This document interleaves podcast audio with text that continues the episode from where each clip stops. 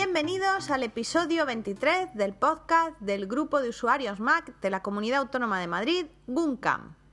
Vamos a ir saludando a nuestros amigos. Hola Toño, ¿qué tal? Hola, buenas, ¿qué tal? Pues aquí estamos, ya con ganas de grabar otra vez. Muy bien. Alejandro, llegando in extremis, ¿qué tal? Siempre corriendo. Hola a todos, ¿qué tal? Siempre ¿Qué corriendo. tal estáis? Hola Pilar, hola a todos, un saludo muy grande. Ya teníamos ganas de grabar otra vez hoy un capítulo especial. A ver qué tal se nos da. Muy bien, ya harás que sí. Y Luis, ¿qué tal? Hola, como ha dicho Oscar, encantado de estar aquí y bueno, esta vez se nos ha hecho un poco tarde, pero vamos a empezar 2016 con ganas. Claro que sí. Bueno, como comentan los chicos, bueno, yo soy Pilar, que ya me conocéis también, y como comentan los chicos, pues eh, estamos grabando con un poco de retraso y bueno, pues por diversos motivos personales y las navidades y todo esto, pues se nos ha juntado un, poco un par de actividades, así que va a ser un episodio un poco especial. Bueno, Toño, cuéntanos qué vamos a, a hablar hoy. Pues hoy, hoy tenemos una entrevista especial con un miembro del GUN, con Gerardo Mo- Molleda, que ahora lo presentaremos. Luego tenemos unas impresiones de GUN Campus que tuvimos.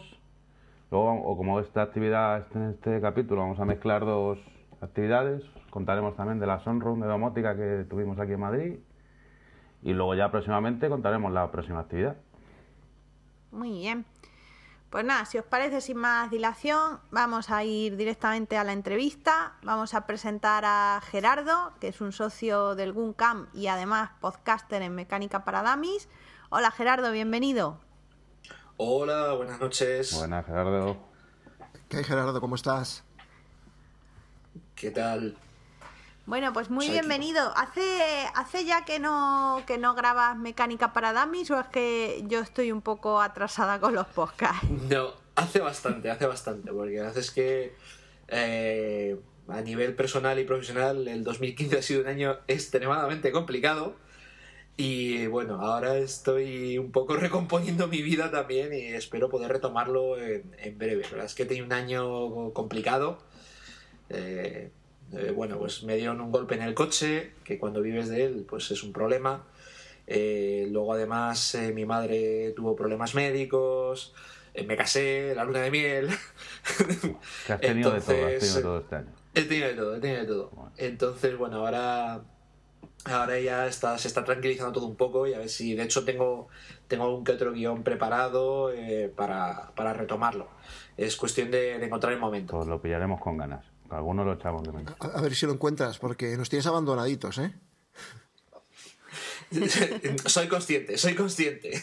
Bueno, en, el grupo de Telegram de motor te, te insistimos un montón que grabes y de hecho en, en las JPod a mí en la cena Podtaxi me, me dio recuerdos para ti y me dijo que a ver si te animábamos a grabar, o sea. Sí, bueno, eh, Podtaxi es eh, compañero de gremio y además le veo relativamente bastante porque él está en, en una ciudad cerca de la mía y viene bastante mm, trabajando aquí a, a mi ciudad. Entonces alguna que otra vez eh, me, me la encuentro y tomamos un café. Oye, pues hacer ahí un podcast juntos. Le he amenazado con grabarle alguna vez así a de huello. Pero no, Ignacio no es tanto de, de- de hablar como de escuchar. Aunque da- Ignacio daría para, para, para un muy buen podcast. Gerardo, cuéntanos qué temas has tratado en tu podcast y cuántos capítulos tienes ya. Pues me parece que tengo 30 y muchos capítulos. Esto va a quedar muy triste, pero no sé Que cuántos capítulos he son grabado. muchísimos, ¿eh? Son la tira. Ade- Además que llevas, un- llevas una numeración de tienes el 26 y hablas de suspensiones luego se te ocurre que se te olvidó algo y llamas el 26.2 que es un poquito ampliando lo que hablaste en Sí, el último episodio. Sí, eh, la verdad es que el podcast empezó de una manera muy curiosa. Eh, uno de mis eh, mejores amigos, Fernando Porres, que, al que creo que también engañé para hacerse socio de, del GUM, pues bueno, te- teníamos la costumbre de que quedamos todos los amigos todas las semanas y yo le iba a buscar a casa. Y un día me pilló viendo Top.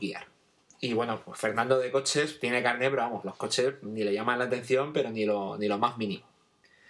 Y me, vio, me pilló viendo Top Gear ahí en el, coche, pues como tengo muchos ratos muertos en el coche, ya tengo todo un sistema eh, resuelto para ver películas eh, con el iPad y, demás, ¿no? Me pilló viendo Top que es un programa de la BBC inglesa, que es así de coches, pero un tono de humor, y se quedó viéndolo. Y le picó el, tema. Y claro, a la, a la semana siguiente me dice, oye, ¿qué diferencia hay entre tracción total y, y tracción delantera y tal? Y claro, a ver cómo le explicas tú a alguien que no sabe absolutamente nada los conceptos más básicos. Y de ahí empezó el podcast. O sea, yo al final hago los episodios eh, para intentar que, eh, que, que, que Fer lo entienda. Pues está bien, le tendremos que dar las gracias a Fer.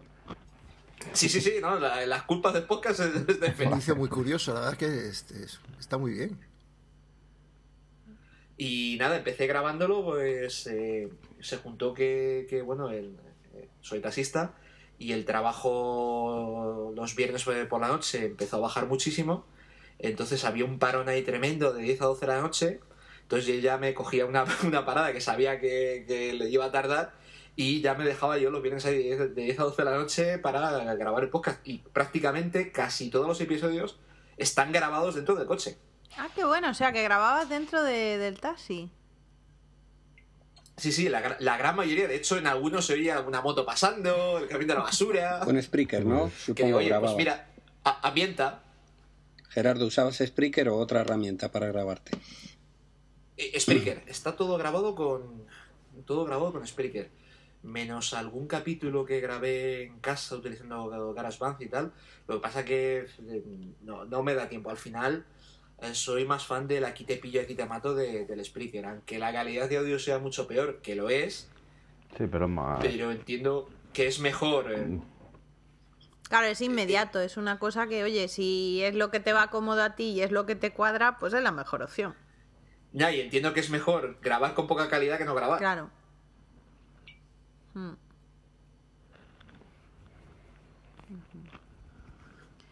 Bueno, y cuéntanos también, ¿desde cuánto, cuánto hace que eres maquero? Pues eh, mi primer Mac fue eh, un ebook G4 de 12 pulgadas, eh, un late 2004 que compré en Navidades de 2004. Por aquellos entonces, eh, pues tampoco conocía mucho Mac. Había estado de pasada en una reunión del GUM Valladolid, porque había quedado con alguien para que me diera un CD de aquellas, esas cosas que se intercambiaban. Eh, y me dijo, "Eh, pues voy a estar en esto de acá y tal, y pásate. Y estuve, estuve en, pues en esa quedada en la que pude tocar mi el, el primer Mac que toqué en mi vida, que fue un, un ebook G3, que además se da la circunstancia de que casualmente la persona, el dueño de ese, de ese primer Mac que toqué en mi vida, ha empezado hace poco, o sea, yo le perdí la pista desde, desde 2000 o 2001, que fue esa reunión, mm, le perdí la pista hasta ahora que he empezado a grabar un podcast. Vale. Que vi un podcast que se llama Esto con Jobs no pasaba, Sí. eh, grabado en Valladolid, Sí, sí, sí. y dije, ostras, eh, además que no hay mucho podcaster en Valladolid. Y hablando por. eh, como además comentó que había estado en algún Valladolid, dije, ah, pues yo fui a una reunión. Y claro, o sea, a raíz de ahí resulta que, ya ves lo que es la vida, ¿eh? O sea, 15 años después, pues, encuentras a la persona que te dejó el, el- el- primer más que estuviste te, toquiteando. Qué curioso. Y, y nada, de- pues eh, estaba de aquellas andaba con, con dos PCs y formateando mes y mes también. Y un día me calenté, me planté en el corte inglés. Y además, eh, para más Inri, el, el, el que me lo vendió en el corte inglés, eh, pues se terminó convirtiendo en uno de mis amigos íntimos. Pues mira. Qué curioso. De hecho, esa, esa reunión semanal eh, empezó como una reunión de maqueros. Aunque ahora ha terminado derivando en otras muchas cosas. Son todo lleno casualidades. Exactamente, iba a decir lo mismo. Sí, sí, sí. Es, eh, bueno, al fin y al cabo, es una ciudad pequeña. es un pueblo. Es fácil que se den estas cosas. ¿Y sigue, sigue estando activo el, el GUN de Valladolid? No, que, que yo sepa, duró, duró muy poquito de aquellas. De, de hecho, cuando, cuando yo compré el, el Mac, lo primero que hice fue buscar el, el Valladolid y ya de aquellas no existía. Y a día de hoy, no, que yo sepa, no hay nada. Qué pena. Bueno, pues ya sabéis lo que tenéis que hacer. Y bueno, ebook G4 que todavía conservo, ¿eh? Ah, estupendo. que todavía arranca y que tiene un uso muy particular que es enviar faxes. Ah, ¿Qué es para lo que se usa hoy día. Sí, eh, tiene modem integrado Sí, y tú le puedes... Esos eh, y podías com- mandar fax. Está muy chulo. Qué gracia. Efectivamente. Que de hecho, casualmente, fue lo primero que hice cuando le compré. Tenía una necesidad imperiosa cuando me, cuando me le saqué de la caja. Tenía una necesidad imperiosa de mandar un fax de una cosa de trabajo, ya no recuerdo qué era. Y yo había leído por la web de Apple que, que, que la posibilidad de mandar faxes estaba integrada en el sistema. Y claro, yo como buen switcher llego allí y, pues, a buscar la aplicación, yo qué sé, y fax o lo que sea. Y claro, aquello que no había por dónde, por dónde darle vueltas. No había tantas webs ni, tantas, ni tanta documentación como había ahora hasta que ya encontré que la opción de enviar fax está embebida en el sistema en, en el, desde cualquier parte que puedas imprimir. Y casualmente sigue siendo su, su única función casi a día de Pero hoy. a día de hoy sigue mandando fax. Eso hay que cortarlo ya. Ese, ese equipo, Sí, ese equipo desgracia- lo tires al suelo, no se rompe, macho. Era- eran irrompibles. Qué cosa más dura de equipos. Yo me he llegado a plantear buscar un, un SSD Hmm. pata para ponérselo. Si lo hay, porque por Oscar se lo ha puesto al suyo. O sea, ya te lo comenté, ¿te acuerdas en la, la- la comida? Sí, sí, y sí, Oscar sí, se sí, lo ha sí, puesto sí. al suyo. O sea, que el único que. es- esos equipos, el único que tenían así un poco más flojillo era la batería. Pero tiene- consiguiendo una buena batería, el equipo es, es irrompible. Pues sigo teniendo la batería original que todavía da Sí, dos horas y media de pues carga. Eso sí que es. Ah, pues no eso está sí que nada es mal, ¿eh? No, eso es saber Sí, cuidar las también, baterías. Gerardo, antes de pasar al siguiente punto y volviendo a tu podcast, ¿qué capítulo de Mecánica para Dummies nos recomiendas? Y, y seguimos hablando de más cosas. Pues Cuéntanos. eh, recomendar. eh, yo uno que me gustó mucho, eh, que no recuerdo ahora el número que tiene, es uno que además me costó bastante, bastante investigación, en el que hablo de eh, las fábricas de automóviles que existen a día de hoy en España y toda su historia. Eh, Además, dando vueltas, indagando por Wikipedia y, informándome, pues se dan circunstancias tan curiosas como que, por ejemplo, que a día de hoy hay una fábrica de Nissan en Barcelona, está íntimamente ligado con que eh, Ford eh, tuviera una pequeña factoría en Cádiz en el 26. Sí, sí, sí. Es, la historia de la fabricación de, coches en España es muy, muy curiosa, porque casi todo se ha fabricado con, con licencia y ha habido mucho, eh, sobre todo durante la época de la dictadura con, con el INI, eh, pues ha habido mucho traspaso de, fábricas de manos de un, de un lado a otro para garantizar el empleo. Y es, es muy curioso, por ejemplo, la factoría de, de Landaven en Navarra, que a día de hoy es de, se hace el Volkswagen Polo, pues ahí se empezó a hacer eh, los mini, eh, los, los mini bajo una bajo licencia se creó una empresa aquí que era automóviles de turismo hispano-ingleses, Auti, que hacían los mini bajo licencia. Eh, no salió bien, la factoría Auti quebró y eh, el INI se encontró con esa fábrica, un montón de gente en paro y le dijo a SEAT, eh, ¿ves esta fábrica? "Mm, Sí, pues te la comes. No, no, pero yo no la quiero, te la comes. Y se llevó la producción del, del SEAT 1000 1430 allí y es de la que se trajeron los Lancia Beta Monte Carlo en- para montarlos, eh, para montarlos eh, allí. Claro, yo, yo no antes de cambiar de sección quiero hacer una petición a Gerardo y es a, a mí me encantó el capi- los capítulos que has hecho sobre competiciones, de contando historia de cada competición, te animaría también a grabar, ¿sabes? Si no solo de mecánica, sino como has dicho, de historia de las fábricas o de competiciones, contar un poco sobre esos temas que son muy muy interesantes, y aunque son más de motor que de mecánica, pero creo que están relacionados y además son episodios que te curras un montón. Pues mira, además, el de Le Mans quiero darle un- una revisión porque este año estuve allí en las 24 horas de Le Mans. Mi despedida soltero fue en las 24 horas de Le Mans. Y a raíz de la experiencia un poco, pues quiero, quiero grabar un episodio contando un poco pues truquitos para si alguien se anima a ir, que además es algo que a poquito, a poquitito que te gusten los coches, es una cosa que recomiendo como peregrinación obligatoria al menos una vez en la vida. Ya si te gustan, ya es la releche. Y luego ya eso, y nos debes otro capítulo de tu otra afición, tus coches dirigidos. Y ya, Pues, y ya eh, está.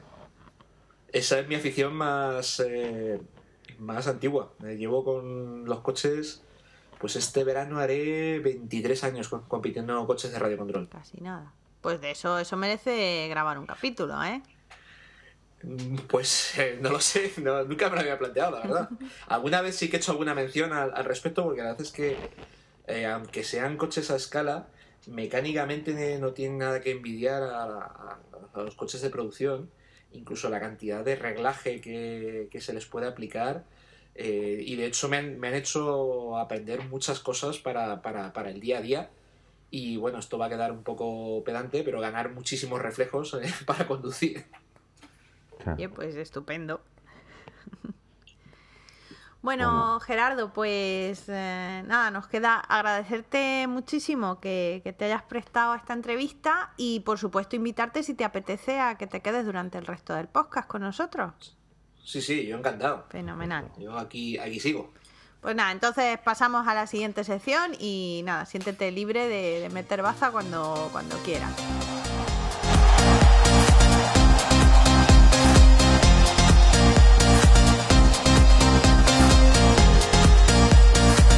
Bueno, pues comenzamos con la sección de impresiones. Vamos a hablar primero de, de Lagoon Campus. Bueno, chicos, contadme Sagun Campus. ¿Tú la viste, Gerardo?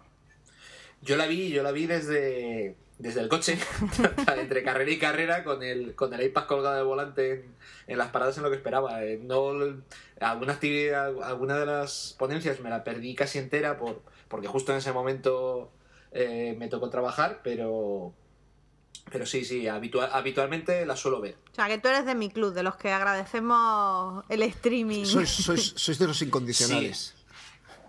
Sí, aunque, bueno, como eh, Madrid me pilla un par de horas en coche, alguna que otra actividad me bajo, pero no siempre se puede. Y, y bueno, la suelo ver en streaming. pues nada. Genial. Venga, chicos, contadme. ¿Qué, qué visteis ahí en esa Bueno, Campus? os hago yo un, un breve resumen de Lagoon Campus y algunos de los protagonistas, como estamos aquí, pues damos eh, unas impresiones de cómo fue aquello. Lagoon Campus es un charlas de los socios, entonces lo que queríamos era que gente del propio GUM contar a los demás su experiencia de aplicaciones o cosas que usan en su vida cotidiana. Manolo Molero nos habló de la aplicación Money y de cómo él lleva desde hace años los gastos en- a través de esta aplicación que se sincroniza con el iPhone, el iPad y ese es el nombre, eh, Money. Luego Luis nos habló de, de realidad virtual y arquitectura. Luis, ¿qué nos puedes decir? Rápidamente. Bueno, realmente, como el GUM va más allá del puro uso de Mac, ¿no? Casi todos eh, nos gusta mucho la tecnología. Eh, se me ocurrió los últimos proyectos que estábamos haciendo, habíamos estado trabajando muchos temas de, de realidad aumentada y realidad virtual, de recorrerlos no solo imágenes 3D, sino eh, poder moverte por dentro del edificio y ir cambiando los materiales para mostrar al cliente cómo queda, ¿no?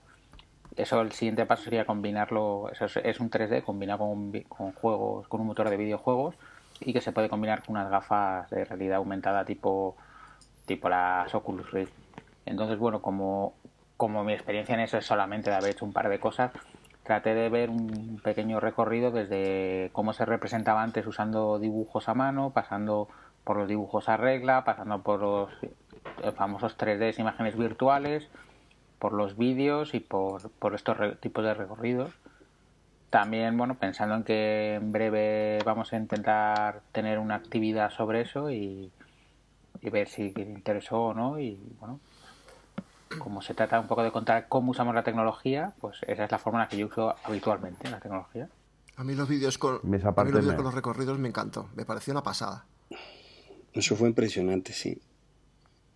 O sea, para hacerlo más rápido fue un, fue un vídeo que, que puse, pero eso realmente, como os conté, es un programa que podíamos haber puesto y que tú con los cursores o con un joystick te, te mueves por el edificio libremente como tú quieras, subes, bajas y luego tienes programa, puedes programar que enciendas una luz, la apagues, cambies los acabados, cambies las paredes, cambies los muebles. Según lo, como lo compliques es más, más interactivo o menos. El Yo he tenido ocasión de, de probarlo personalmente cuando hicieron aquí la feria esta de los Mac Days y probé con las Oculus Rift y es una pasada porque te dan eso, te dan un joystick y tú te vas moviendo por la casa viendo, viendo la casa y puedes ir pasando de una habitación a otra, es una chulada. Pues así el futuro será así todo. Cada vez que tengamos que hacer algo, en vez de planos, no, lo por realidad virtual. Bueno, como dije, en Japón hay muchas inmobiliarias. Moverse en Tokio, por ejemplo, es imposible. Hay muchas inmobiliarias que reciben a sus clientes allí, les enseñan virtualmente 10, 12, 20 pisos y cuando dicen este y este me interesa, se montan en el coche, se chupan sus tres horas de atasco, ya, piso. Pero claro, han visto en una tarde 20 pisos o 30 pisos en lugar de dos. Claro. No está mal, ¿eh? Está, está bien pensado. Y ahorras eh, tiempo, bueno, vamos, a, a tope. Y- Y supongo que ahora con el tema de con la salida ya a la venta de las Oculus Rift, supongo que será otra posibilidad a mayores. Sí, sí, no, claro, eso está pensado, aunque nosotros lo que yo os enseñé fue un vídeo de YouTube, eh, esto está pensado para que sea una realidad virtual in- inmersiva y tú te los pongas y ya tengas la sensación de estar metido en el proyecto totalmente. De hecho, si hacemos la actividad de realidad virtual, la idea es que traer unos Oculus Rift y poderlas probar. Estupendo. A ver si lo vemos. Eso será guay. Eh, después el Lagoon Campus, eh, después del- eh, de, Luis, yo conté mi experiencia. Como sabéis, eh, coordino un proyecto de iPads en mi colegio y ya vamos por el tercer curso. Entonces, este tiempo hemos utilizado muchas apps. Hice una selección de cuatro que funcionan muy bien en el colegio, que les gustan mucho a los chavales o que tienen muchas posibilidades educativas. La primera fue This is Sand, que es una aplicación para dibujar con arena. Entonces simula un efecto de gravedad, tú vas poniendo el dedo por la pantalla, la arena cae hacia abajo, puedes cambiar de color, hacer figuras, publicarlas desde la aplicación, ver lo que han hecho otras personas y es muy entretenido para muchos tipos de edades. Eh, después hablé del cuerpo humano, esta es una aplicación que la propia Apple utiliza en las demos y cuando juntan a gente de colegios y tú puedes ver el sistema inmunológico, el digestivo, el respiratorio, los huesos, tocarlo, ver los nombres, hacer que se descoloque todo, puedes hacer notas de voz en las distintas partes y este está muy muy chulo. Después otro programa de conocimiento del medio que sería Solar Walk. Solar Walk sería un paseo por el sistema solar y en tres dimensiones tú puedes ver girar los planetas, acercarte, eh, ver fotografías de la NASA con en, en HD y bueno, toquetear de una forma impresionante todo lo que en un libro pues fotografías y texto, ¿no? Entonces está muy muy currado. De hecho, la evolución de los últimos tres años de esta aplicación, que ya tienen distintas versiones de apps de planetas, de, de la Tierra, de bueno, está muy, muy recomendable. No sé si tienen versión de demo, pero esta es de las que yo recomiendo gastar los 4 euros que ha valido. Ahora mismo no, no sé si vale eso, pero totalmente recomendable. Y la última aplicación sería para hacer presentaciones, pero digamos que es un, se titula Explain Everything y es como la evolución de las aplicaciones para hacer presentaciones, porque tú tienes en cada diapositiva la posibilidad de añadir un audio. Entonces esto hace que cada diapositiva se convierta en una mini secuencia de vídeo donde tú vas hablando, moviendo fotografías o tu dedo como si fuera un láser y son los propios chavales los que hacen sus mini presentaciones y van pasando ahí con su voz y la verdad es que queda, queda muy bien. Eh, si tenéis alguna duda, alguna pregunta, y yo os cuento o, o seguimos, chicos. A, a mí la de Solar World me encantó, me pareció una pasada. Está muy, muy, muy bien, muy bien. Además, lo han hecho fenomenal. Me pareció... No, no tenía ni idea ¿eh? de, que- de que existía y me encantó. La verdad es que me, me gustó muchísimo. La verdad Sí, es que, la del, cuer- Sí, la sí, del cuerpo Toño. humano yo la vi muy didáctica, Oscar, también. Eso también es verdad. es que hay una cantidad de aplicaciones que no conocemos, que, que están muy bien hechas, que bueno, pues oye, yo si descubristeis cosas interesantes, pues genial. ¿Y quién, quién habla de la última parte de Lagoon Campus, chicos? Pues la última parte fue la del Chromecast, ¿no? Y el Apple TV. La de Abel. La de Abel. Que nos vino a contar un poquito cómo funcionaba el Chromecast, para los que no, yo por lo menos que no lo había visto nunca y tal. Y nos estuvo diciendo sus ventajas y sus desventajas contra el Apple TV, que teníamos allí los dos, un Chromecast 2 teníamos y el Apple TV 4. Y al final, pues bueno, ahí estuvimos que, que funcionan muy bien los dos cacharros. Al final yo llegué a esa conclusión de que funcionan muy bien. No hubo un claro vencedor. No, yo creo que no. Mm, La verdad es que siempre tiras... Claro, es que depende para lo que lo siempre quieras, tiras ¿no? para el mundo Apple, pero la verdad es que el Chromecast es un gran cacharrito. Además, es bastante barato. Pero bueno, de cada uno tiene que ver las preferencias de uso de cada uno y entonces me- mirar cuál es más conveniente uno u otro. Nada más que eso, no, no es que digas, te definas directamente, pues no, no, no, tiene que ser Apple TV porque sí, o el Chromecast para, para todo. Yo pienso que cada uno tiene su manera de usar las cosas y cada uno tiene sus preferencias y entonces buscando lo que saca de cada uno, pues decidir por cuál. Pero vamos, que funcionan los Oye, dos. muy bien. Yo el Chromecast me, me sorprendió que iba muy bien. Por el precio que tiene, está estupendo. Sí, además esta última versión eh, parece que la han mejorado bastante y sobre todo el wifi a 5 GHz le da mucha, mucha más velocidad y es mucho más liviano que el otro. Hombre, una diferencia de precio muy importante y como Claro. decía Alejandro es que son aparatos distintos que sirven para cosas distintas.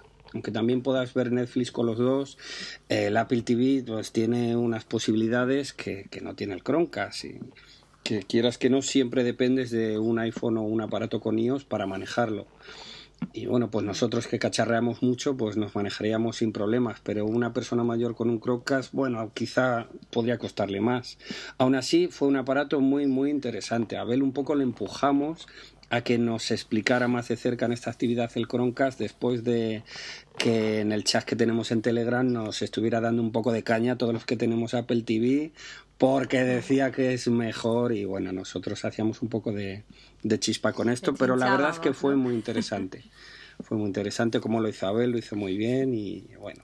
Es que viéndolo fue- desde un estuvo punto bien. de que siempre ves un lado de, como se dijéramos, de- del mundo, él te abre y ves el otro lado también. Y es, es interesante, ¿no? Ver qué, es- qué otros aparatos hay que puedan hacer un, un uso parecido o igual.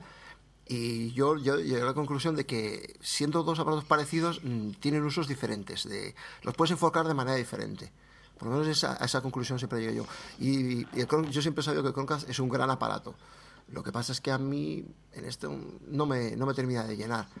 En sí, yo- Claro, es que al final cada uno... sí, en sí en su, en su momento lo pensé. Para la televisión de mi hijo tiene una Sony, no tiene, no tiene Smart TV y me pareció un precio de derribo por, por tener una televisión, eh, hacer Smart TV la televisión. Es que directamente hace la televisión Smart TV.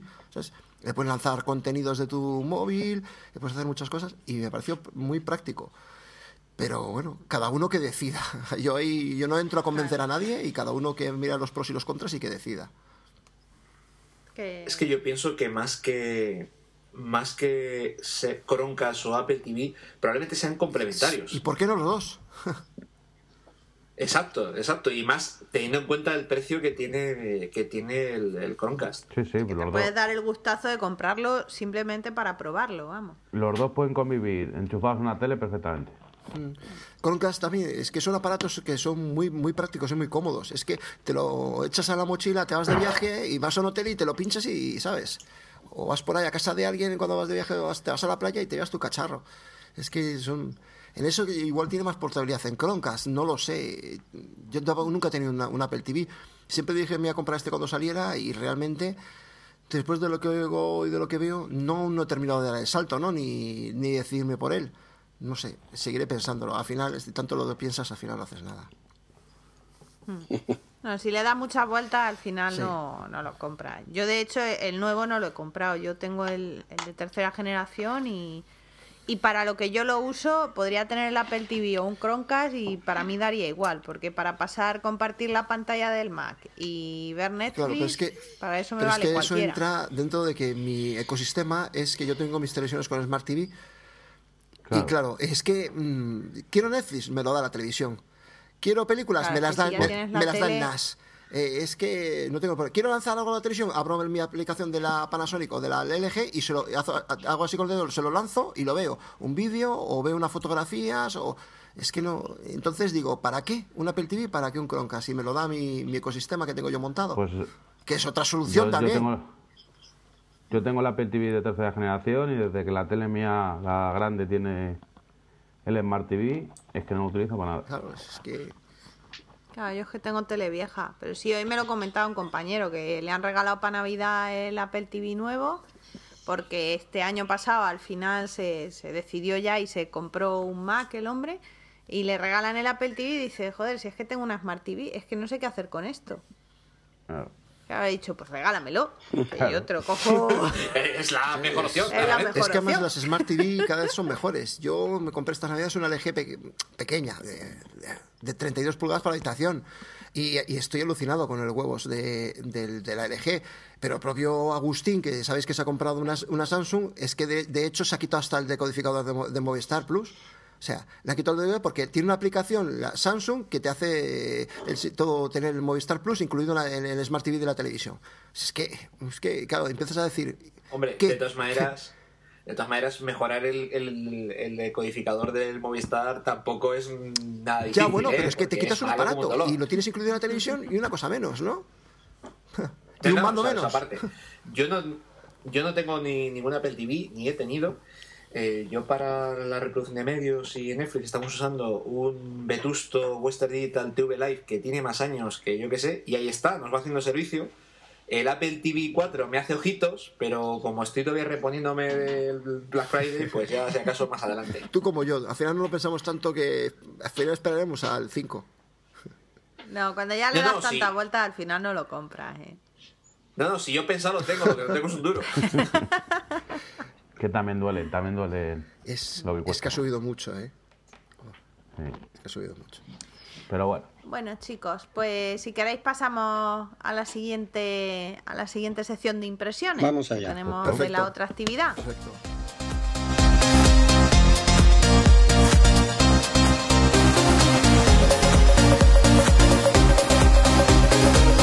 Ok, pues pasamos a comentar el showroom de, domótica, de doméstica. ¿Qué tal? ¿Qué os pareció? Pues el showroom fue la actividad de Navidad en finales de diciembre, nos pudimos juntar y en esta ocasión Domótica Doméstica, que está lo llevan gente del Guncam, pues nos propuso, puesto que ellos hicieron un showroom que duró un mes, dedicar un, un día para nosotros, que fue un lujo poder estar allí eh, viendo en directo y que nos explicaron en qué punto está la domótica en la actualidad, los protocolos que hay, por dónde van a ir los tiros los próximos años. Eh, estuvo muy bien, a, a mí me gustó bastante, es decir, yo vi el tema de las Raspberry Pis que soportan sistemas operativos de domótica, el tema del nuevo Bluetooth futuro, aparatos interruptores que no están conectados a nada y que tú puedes tener en cualquier habitación. Eh, la, la verdad es que yo vi cosas que no conocía que me gustaron mucho. No, no compré nada en este caso. Yo cacharros domóticos que tengo y que disfruto tengo la Netatmo, tengo unos enchufes Wemo que estoy encantado con ellos y alguna bombilla. Pero yo creo que estuvo muy bien. Compras se hicieron, ¿eh? Se hicieron, se hicieron varias compras que Sí. yo estuve viendo para ahí. Sí. Sobre todo porque es que, es que ofrecieron un kit de inicio un kit de- y estaba muy bien. No sé si lo, no sé si alguno de vosotros lo, yo, eh, yo- tú no, Toño. Yo, yo, yo lo compré. Yo lo compré. el pack sí. ese de, de inicio. Pero tú ya tenías antes también un Pero tú tenías el Piper. Piper, ¿no? Sí, pero en el Piper este venía un eh, con el con el pack que hicieron ellos que estaba muy bien de precio. Estaba un enchufe, un enchufe Z-Way, un sensor de puerta y un cacharrito que tengo, lo tengo aquí que todavía no tengo tiempo de probarlo, que es un pincho USB para convertir o el NAS o el Mac o una Raspberry en, en un centro domótico, en un controlador. Sí, Ah, sí, ¿cómo se llama el Es, pincho es un, ese? es un dongle, es un pincho USB, que, que es como el de la televisión, como el de tienes para hacer el tema de televisión, Mm. igual, pero para hacerlo Z-Wave. Además, yo vi que alguien, Es que claro, yo me estoy acordando de lo que hicimos en la campus, que, que José María Ortiz lo llevaba con un pincho y él decía que, claro, por temas de accesibilidad y tal, eh, la única central domótica que podía utilizar era el pincho este. Y no me acuerdo, no sé si será el mismo. Pero vamos, él nos la enseñó allí sí, también porque tú... y, y bastante para ser un pinchito. Funciona igual que el, que el iTV eh, en televisión. Tú pones el pincho en el ordenador y con un programa para hacerlo funcionar, que es el que nos estuvimos es- explicando y enseñando.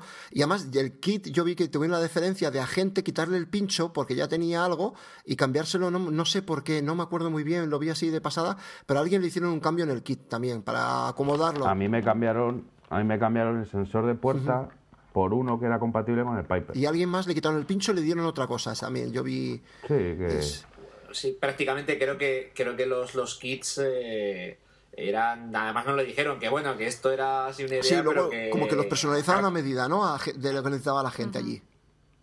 Algo así, sí. Esto, Exacto, esto- en eso exacto. fue un detallazo. Me parece un, me parece un detalle bastante importante. Toño, cuéntanos Ah. qué tal tu experiencia con el Piper o Piper, como se dice todos estos el meses. Piper- El Piper. Yo el Piper estoy encantado, vamos. Yo ahora mismo en mi casa me controla eso, que ahora mismo controla una, la palita del salón, una... Controlo también todo el- la tele, el Blu-ray, todo el rollo, también lo controlo con el enchufe este nuevo. Lo de la alarma, sensor de puerta, que pueda, cuando abres tu puerta te avise. Lo de la alarma, poder ver tu casa en tiempo real. Te avisa del tiempo también incluso. Pudimos comprobar allí mí lo que suena la alarma, ¿eh? Sí, sí. La, es- es- la alarma que nos, es que te deja sordo, sí. ¿eh? Eh, Se hace un ruido del puso copón. allí. Nosotros lo vimos también en la campus y, y hace un ruido que, que te deja sordo. vamos. Yo lo veo un cacharrito para iniciarte en esto de la domótica y tener ya algo fácil de instalar. Eh, lo instalas en 10 minutos, lo tienes funcionando y te da muchas posibilidades. Ya. Y yo tengo la antigua, ahora salió el nuevo que tiene lo de visión nocturna. El NV. Y además es que tiene un precio fenomenal. Para todo lo que da. Es que tienes ahí alarma, cámara, eh, sensor de movimiento, tienes también sonido. Está muy bien. A mí me parece un cacharro. Hombre, no es- el que quiera meterse la domótica en serio, se queda pequeño. Pero para algo Sí, así pero los fácil. que, los que estamos ahí dando toquecitos con la domótica nada más, porque yo decía que no me iba a meter y me acuerdo de aquel episodio que, que tú hablabas del Piper y yo, "Buah, yo la domótica, como estoy de alquiler, y ahora tengo la cámara IP, tengo dos enchufes Wemo, dos detectores de movimiento Wemo también, las bombillas V. Es que precisamente estando, la estando alquiler y como estás tú, el Piper va fenomenal, porque te lo llevas, te lo traes, lo puedes en una casa de alquiler, lo que sea. Es, en eso es más práctico casi que una central. Sí, algo que lo puedes Claro. mover. Claro, yo, por ejemplo, me da mucha envidia cuando habláis vosotros de, de los termostatos estos de la Netamo y todo eso. Porque claro, yo es que ponerme a hacer esa instalación en un piso que sé que en 6 o 7 meses voy a tener que dejar, pues tampoco me merece mucho la pena, ¿no? Sí. Bueno, esto del Piper es como un cacharrito. Nada, si es que es, muy es como, más- como un jarrón, como un jarrón. Si es que no es más. Y es muy cómodo. Vamos, yo lo tengo y después de tenerlo yo, se lo regalé unas navidades a mi padre y mi padre también encantado. Es que solo por. Pues eso, por saber cuándo entras en casa, cuándo sales, y poner la alarma, ver que hay movimiento. No sé, a mí me parece. Yo me quedo muy tranquilo. Además es Yo entré eso y la. Es muy disimulado, ¿no? O sea, es que no, no, no Sí, sé, sí, sí. No, no llama la atención para No nada. llama- Nada, nada, tú lo pones ahí en un molecillo, ahí enchufado. Igual, ya solo tú fíjate, con decirte, ahí me viene estupendo para cuando se. Porque te avisa también si se va la luz en casa o si se te corta internet. Te manda al móvil una notificación push de se ha ido la luz en tu casa, se, te has quedado sin internet. Pues todas esas cosas al final yo las agradezco, vamos. A mí es que estar en el trabajo y encender el enchufe para tener calorcito antes de llegar, poner un calefactor, eso es genial. Claro. Eso O viniendo- está muy O chulo. viniendo de viaje, ¿no? Dices, "Bu, voy a, voy a poner la, la casa a calentar que, Eso que llego es, en un par de horitas. Aquí el que más experiencia... Yo, por ejemplo, lo tengo Sí. incluso con el, eh, este programa, con el If This Then Do That. Yo tengo puesto para que todos los días al anochecer se encienda la luz sola para que la perra no se me quede a oscura. Claro. Pobrecita. Alejandro, tú que eres un experto en esto, cuéntanos lo que puedes hacer tú con domótica, pero que sea así un poquito espectacular. Eso de las puertas que se abren según llegas y todo eso. Bueno, espectacular, espectacular. Yo es que yo tampoco fuerzo mucho la cosa, ¿no? Porque pues hacer mm, virguerías. Lo que pasa es que yo lo tengo adaptado a lo que a mí yo lo que yo necesito, mis necesidades, ¿no? Y voy poquito a poco, que es como hay que ir en esto, porque si no, claro, es que cosas, si no te sí. gastas un dineral, pero poquito a poco es que ni te enteras. A mí me gustó porque yo si yo tengo seguida, yo tengo la, la central de Domus, yo tengo seguida la nueva, la Plus. Lo que pasa es que no había visto yo en, in situ la- los comandos vocales y todo eso, y me, me encantó, me pareció una chulada. O sea, que te diga, que, que te hable todo y que puedas... eh, o es que interactúas casi con ella, es, es una chulada. Yo lo, lo tengo, tengo todo en el móvil. Yo tengo regletas de, de seis enchufes con cada cosa y los, los tengo renombrados con cada cosa que quiero encender o apagar. Tengo la puerta del garaje, la, hace, hace, hace años que la puse y la puedo abrir y cerrar en donde, desde cualquier lado, donde esté. Yo creo que eso fue lo que más te empujó, ¿no? Sí, Poder cerrar sí, la puerta del garaje. eh, Eso, eso y además que me, me- me da también el estatus que está la puerta, si está abierta o cerrada, eh, me lo dice por un sensor de, de péndulo. Sí, sí, porque es que en mi casa se dejaba la puerta del garaje abierta cada dos por tres y así se, te, se queda todo el día abierta. Entonces, tío, el acceso a tu casa está comprometido, está, está tu casa abierta. Y siempre he buscado una solución para eso. Y ya te empiezas a meter en la domótica y ya vas buscando soluciones, ¿no? Y adaptar lo que hay a lo que tú necesitas. Entonces, pues eh, por la puerta pasé, como si dijéramos, y ahora ya esta es la versión 3.0, porque ya me hice varios inventos. O sea, primero con un enchufe de esos que se enchufan y se puede encender y apagar, y hasta que he terminado ya con un módulo y un sensor. O sea, y, y ya tengo un sensor en la puerta de atrás que da al jardín, tengo varias cámaras por casa, grabando además todas en el NAS cuando hay movimiento. Y Mm. tengo, la verdad es que tengo bastantes, bastantes cosas. Y la verdad es que me hace la vida mucho más cómoda y, y sobre todo más tranquila. Eh, tengo sí, sí, tengo la casa controlada. Eh, puedo poner, tengo sensores de infrarrojos, puedo poner mis, mis bombas de calor, mis aires acondicionados. Estoy en la piscina en verano y digo, voy para casa. Jo, pues estar aquello, como es el piso de arriba y encima tengo el tejado, ya verás, pues no, espera, espera, que vamos a poner media hora antes de irnos para casa la- la- el aire acondicionado. Pongo la temperatura, el ventilador, todo lo como yo quiero, desde el móvil en la piscina, y luego me voy a casa y ya llego y está, está la cosa más, más templadita y así. Que sí, que sí, que sí. Y si así puedes, suma y sigue, suma y sigue todo lo que tú quieras. Hoy en día es que ha avanzado, ya más me- yo quería el showroom por el sistema de ver cuánto había avanzado con respecto eh, al año pasado. Es que eh, A lo que tú ya es, no, es que en un año no te puedes imaginar todo lo que hay. Ahora se ha puesto de moda las cerraduras. Eso me encantó. Lo de las cerraduras La es una cerradura pasada. Eh, tiene el hándicap que aquí aún somos un poco cuadriculados y tienes, tienes que superar eh, la cosa esa de decir, ¿cómo puedo tener una, una- una cerradura en mi móvil? Y si yo quiero seguridad, y como que parece que te da poca seguridad, pero vimos claramente que eh, estaba fenomenal y que da un montón de seguridad. A mí me encantó. Lo de la cerradura, poder abrir y cerrar la puerta, es que me pareció una Eso pasada. a mí me soluciona el momento que me he dejado las llaves dentro y esas Pues, cosas. pues sí, además se nos expli- Para mí sería Claro, ideal. nos ¿no? explicaron perfectamente cómo funcionaba, cómo se instalaba. Ahí ese- esa parte estuvo muy bien, muy bien. Estuvo muy, muy Eso didáctica. me muy- gustó, pero... Y las soluciones que dieron para lo de la cerradura, para el típico que tienes una chica que venga a tu casa a limpiar, un chico... También. Ya no tener que darle la llave, decirle que voy para allá y que ya estoy en la puerta. La- y cogería y la abres desde el móvil. Exacto. Claro.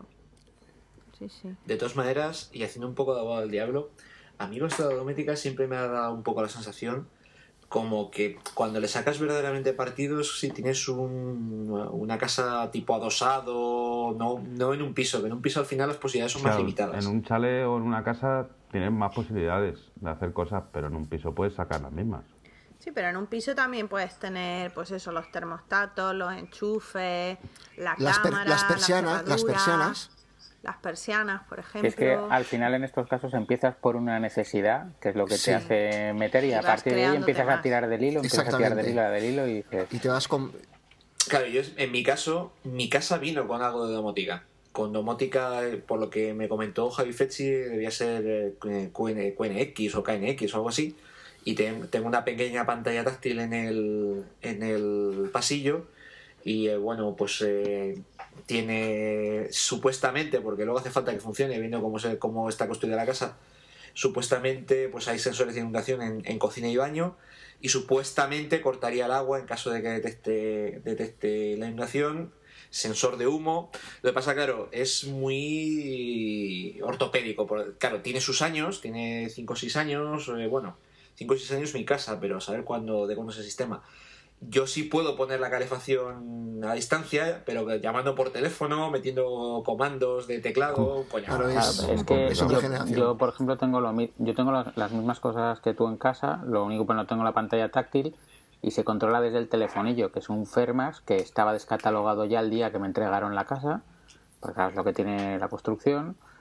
Y los sensores sé que funcionan porque ahora cuando baño al niño patean el agua y salta la alarma continuamente. Pero no se corta el agua porque la electroválvula no está conectada. Entonces, Ah, claro, la válvula que es la que tiene que cerrar el, el circuito de agua no está conectada. Claro, yo, Ah, Yo es que que también es otra cosa. Yo, por ejemplo, No, sí, yo la- verla la he visto. Lo Sí. que he visto también es el cable suelto al lado. Yo, por ejemplo, tengo un sensor de inundación. Yo, yo sí vivo un adosado, por eso también le saco, es verdad que le saco más rendimiento. Pero yo tengo un problema en la parte de abajo. Es- tengo como un trastero. Es, supuesto, es una parte ganada a la casa que se lo hemos ganado todos los vecinos, que eso no estaba en- ni en planos ni nada. Es la parte de, de entrada, las escaleras de entrada, pues eso está cerrado y ahí hemos ganado como un trastero. Y de vez en cuando, pues tengo un problema de que si. En perdón, Alejandro. En defensa de Alejandro diremos que lleva más de 5 años hecho y ya Sí, prescrito. ya no se puede tirar. Sí, de eso llevaba 20, 20 años hecho, o sea.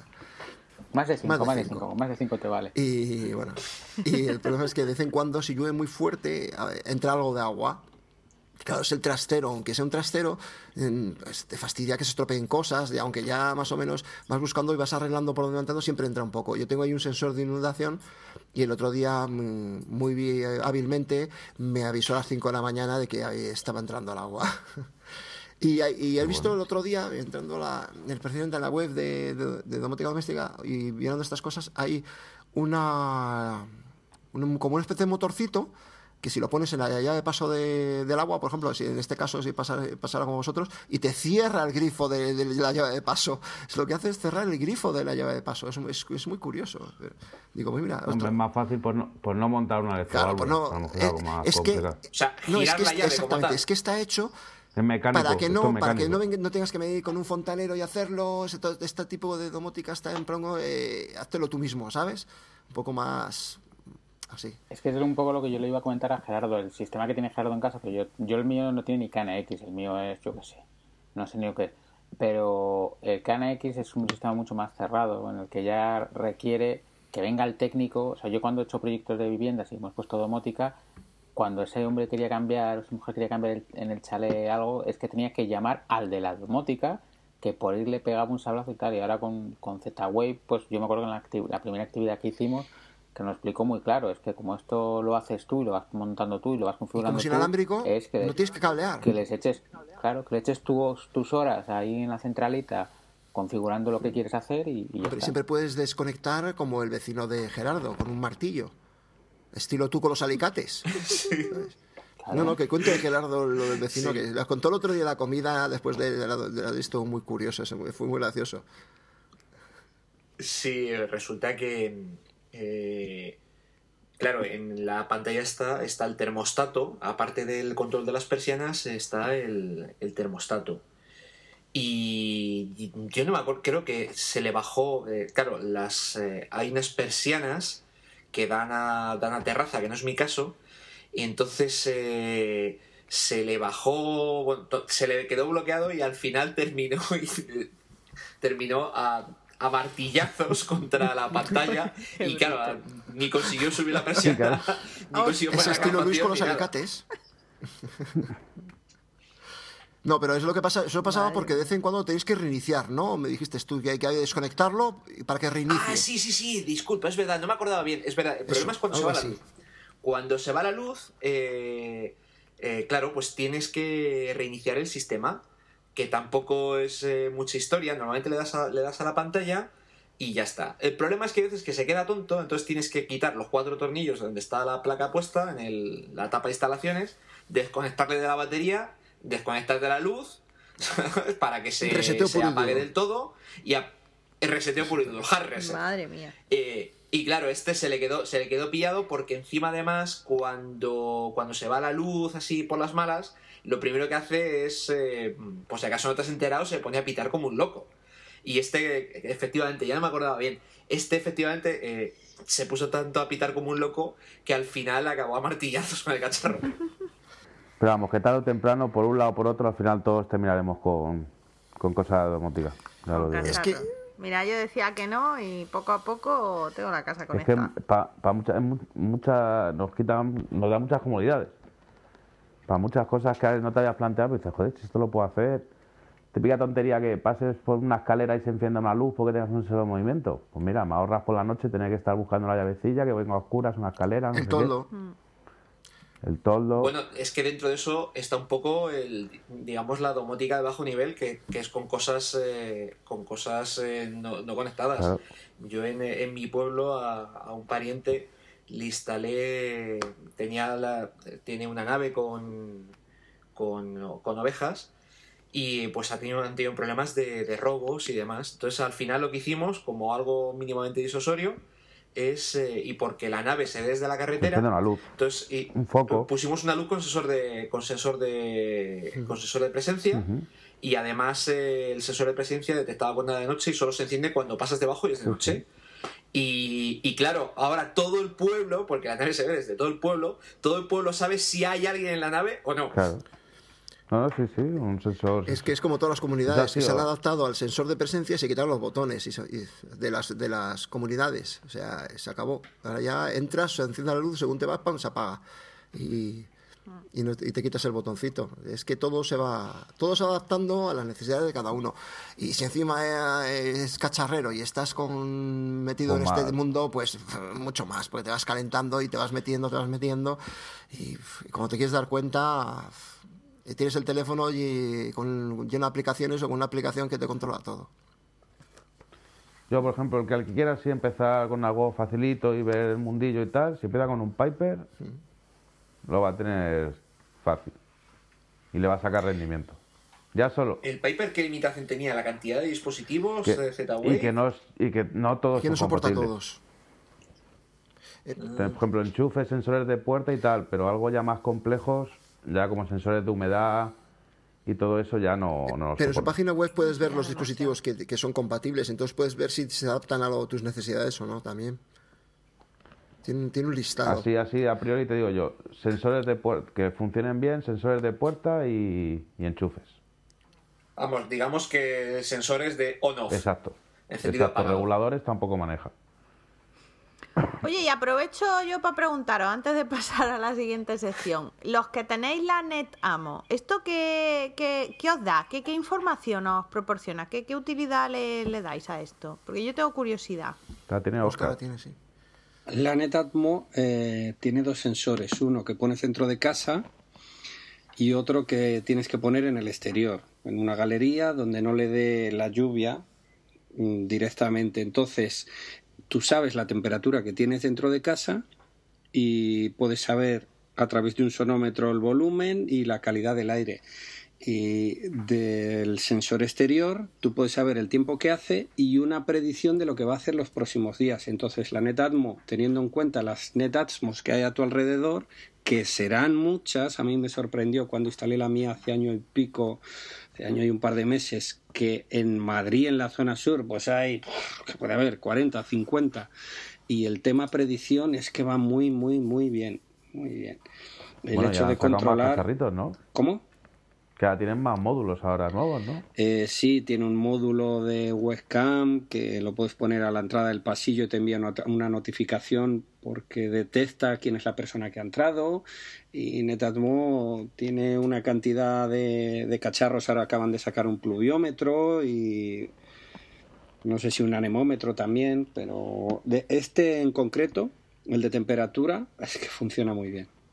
Sí. Sí, yo estoy muy contento. La verdad es que fue el aparato del año pasado que más satisfacciones me ha dado. Es que engancha mucho eso de a ver qué temperatura hace fuera, dentro, a ver qué va a hacer estos días. Está muy bien. Muchas gracias, Oscar, por la aclaración.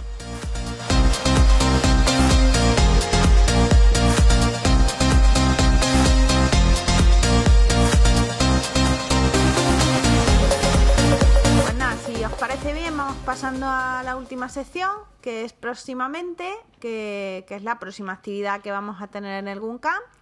La, la veis o la hemos titulado Raspberry para toda la familia. Nuestro ponente Francisco, Mr. Thermomix Vidal. Tu amigo Paco. Y el día es el 30 Paquito. de enero. Bueno, Ahí, ¿habrá croquetas o no habrá croquetas? Ahí Esta está. es la cosa que a mí más me tenemos que ir a intriga. romper. Es la segunda actividad que tenemos en. Bunkan sobre Raspberry Pi y bueno, pues tenemos muchas ganas de que él nos cuente de forma amena, sencilla, instalando, desinstalando SDs ahí en, en la Raspberry Pi, todas las posibilidades eh, que tiene el cacharro, que son muchas. Estamos ahí picados con Plex y, y- y lo que puede hacer o no, que es un tema que muy recurrente en el chat del Guncam. Y vamos a ver qué nos trae Paco, qué sorpresas nos trae. Pues sí, que tenemos ganas de ver, a ver qué cacharrito nos trae y qué nos hace. Que- Que nos a ver qué demuestra que nos se puede hacer con, con el ordenador chiquitito. Yo es que de hecho, ¿os acordáis que compré aquella famosa Sí, Raspberry por la 8 oferta euros y aquella. pico? Y después de, de intentar hacerla funcionar, me rendí al final, La tengo tu- que reconocer la mi tuya era la derrota. del chollo. Y se la regalé al hijo de mi amiga y la tiene él, con lo cual estaré atenta a la, a la actividad, a ver si le puedo luego enseñar algo al chaval y gano más La tuya era la del puntos. chollo. Y encima que pillas chollo. La del chollo, sí, sí.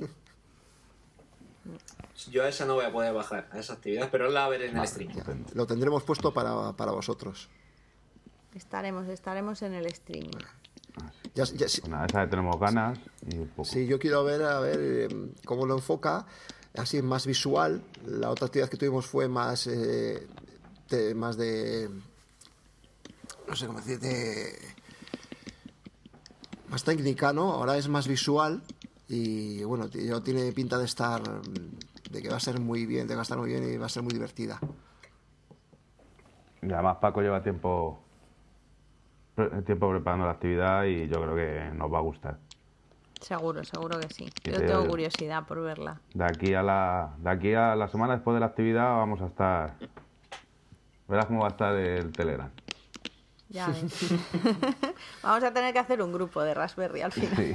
Y después con las, con las, con las preguntas y las dudas, seguro que también. O sea, eso es lo bueno que tiene. Bueno, chicos, pues antes de despedirnos, lo único, pues contar un poco lo de lo del concurso este de Joy Lane que dejamos pendiente en el último podcast. ¿Quién me lo cuenta? A ver, Oscar, tú que estabas ahí metido en el mundillo. A ver, nosotros prometimos que íbamos a sortear eh, entre las personas que escribieran. Pues hay unos sobres que tenemos de Joylent, así que, que decir solo que contactaremos con la o las personas que allí escribieron para hacerles llegar eh, los sobres de Joylent que tenemos. Ya está. Pues muy bien, Oscar.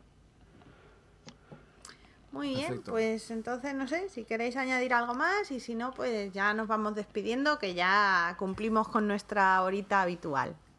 Pues nada, chicos.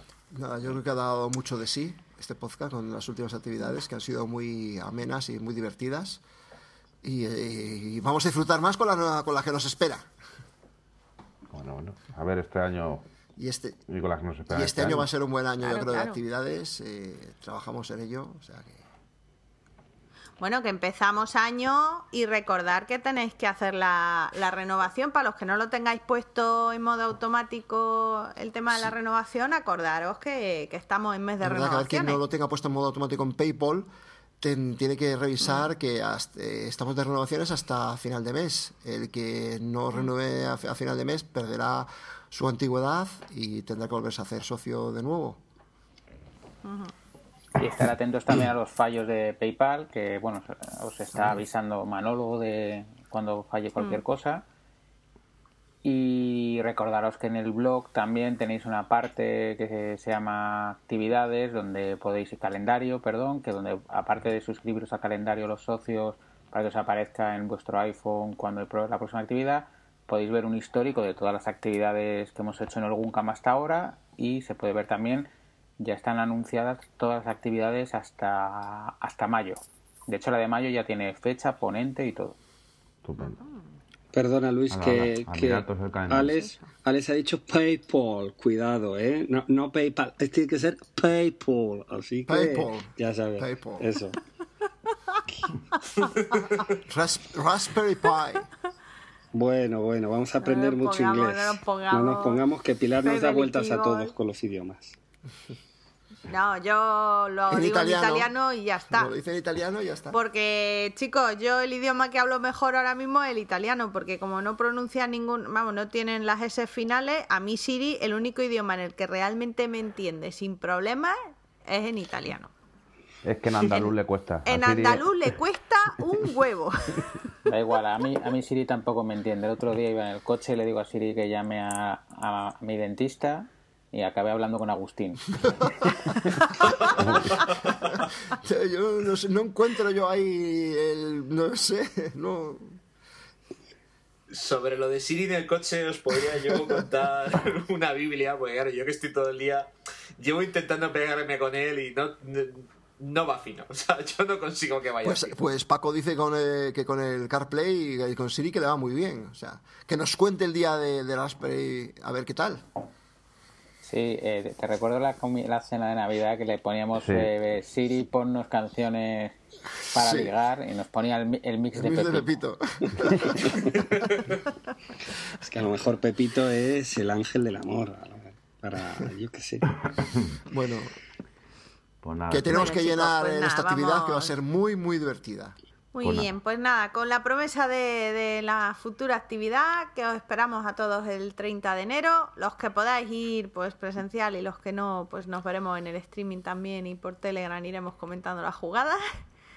Así que nada, en primer lugar, Gerardo, muchísimas gracias por estar con nosotros. Nada, a vosotros por, por aceptarme aquí. Nada, Un placer. Ah, cuando quieras venir, aquí encantados de que, de que nos acompañes y participes con nosotros. Tened cuidado a ver si os canséis de mí, ¿eh? Tú sigues grabando, Cuando. Gerardo. Exactamente. P- prometo volver. Vuelve, vuelve. Bueno, pues nada, Toño, muchas gracias una Pues vez nada, más. gracias a vosotros, ya nos hemos quitado el mono, teníamos ganas de grabar y nada, lo que digo siempre, si necesite a alguien, pues por Twitter y por todos estos lados, me puede encontrar. Fenomenal. Alejandro, te dejamos que te vayas a cenar, hijo Voy. mío, que te lo tienes merecido. Un saludo a todos y nos vemos el día 30 y para los que estéis en streaming ahí estaremos para que lo veáis bien y si cualquier cosa ya sabéis que lo comentáis e intentaremos mejorarlo. Muchísimas gracias, que además sé que estás ahí con varias ventanas abiertas a la vez y ahí procurando que no se Se caiga hace lo nada. que sea para que lo veáis todos los que estáis sois socios de fuera y que os lo merecéis. Muchas gracias. Oscar, gracias. Pilar y todos, amigos, socios, visitantes, un saludo. Nos vemos dentro de poco, nos escuchamos y nada, que nos leemos en redes sociales. Me podéis encontrar por Soy Oscar y hasta la próxima. Por último, pero no por ello menos importante, Luis, muchas gracias. Muchas gracias a vosotros. Encantado, como decía Toño, de ya haber cogido el ritmo de nuevo este año. Y nada, Gerardo, que, que te insisto de nuevo que vuelvas a grabar y que si hace falta hablar con Metalcas para que te coja el cuello como la última vez, pues eso está hecho. Ya sabes que él, que él también quiere, tiene ganas de que grabes. O sea que, que te esperamos ver pronto en el podcast. Toma nota. Pues nada, chicos, y yo que soy Pilar, encantada una vez más de estar con vosotros y espero veros numerosos en las actividades y hasta el próximo podcast. Chao. Hasta Adiós. luego. Hasta luego. Adiós. El grupo de usuarios Mac de la Comunidad Autónoma de Madrid no se hace responsable por las opiniones de sus socios o invitados que hablan siempre a título personal. Puedes encontrar este podcast y otros interesantes contenidos, así como los datos de contacto del GUM, en la web www.gumcam.org.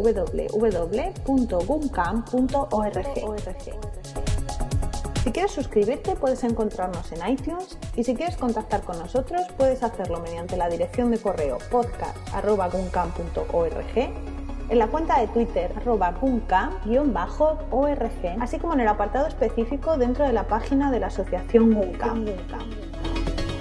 Si te ha gustado este podcast, entra a iTunes y valóranos.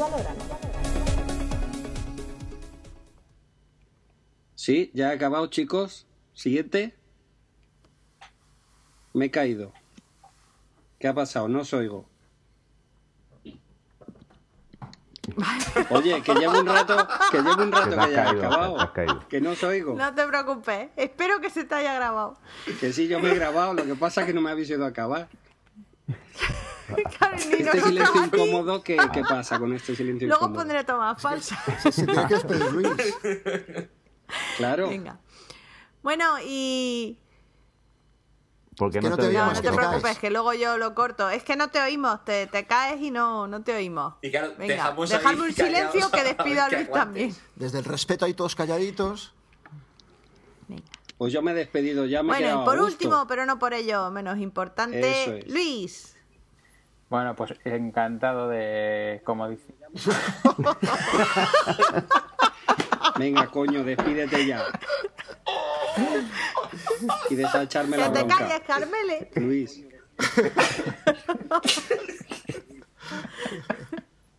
Espera, que, que te repito la entrada, porque así me es más fácil luego el corta y pega. Ya, Oscar, ya puedes hablar. Coño, coño, si yo estaba hablando. Joder, yo diciendo esto. Estos tíos, qué silencio incómodo me están haciendo aquí.